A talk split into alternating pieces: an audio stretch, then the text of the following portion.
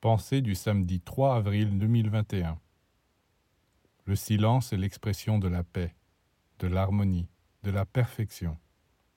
Celui qui commence à aimer le silence, qui comprend que le silence lui apporte les meilleures conditions pour l'activité psychique et spirituelle, arrive peu à peu à le réaliser dans tout ce qu'il fait.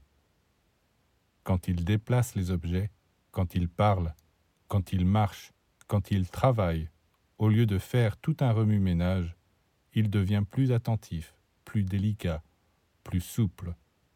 Et tout ce qu'il fait est imprégné de quelque chose qui semble venir d'un autre monde, d'un monde qui est poésie, musique, danse, inspiration.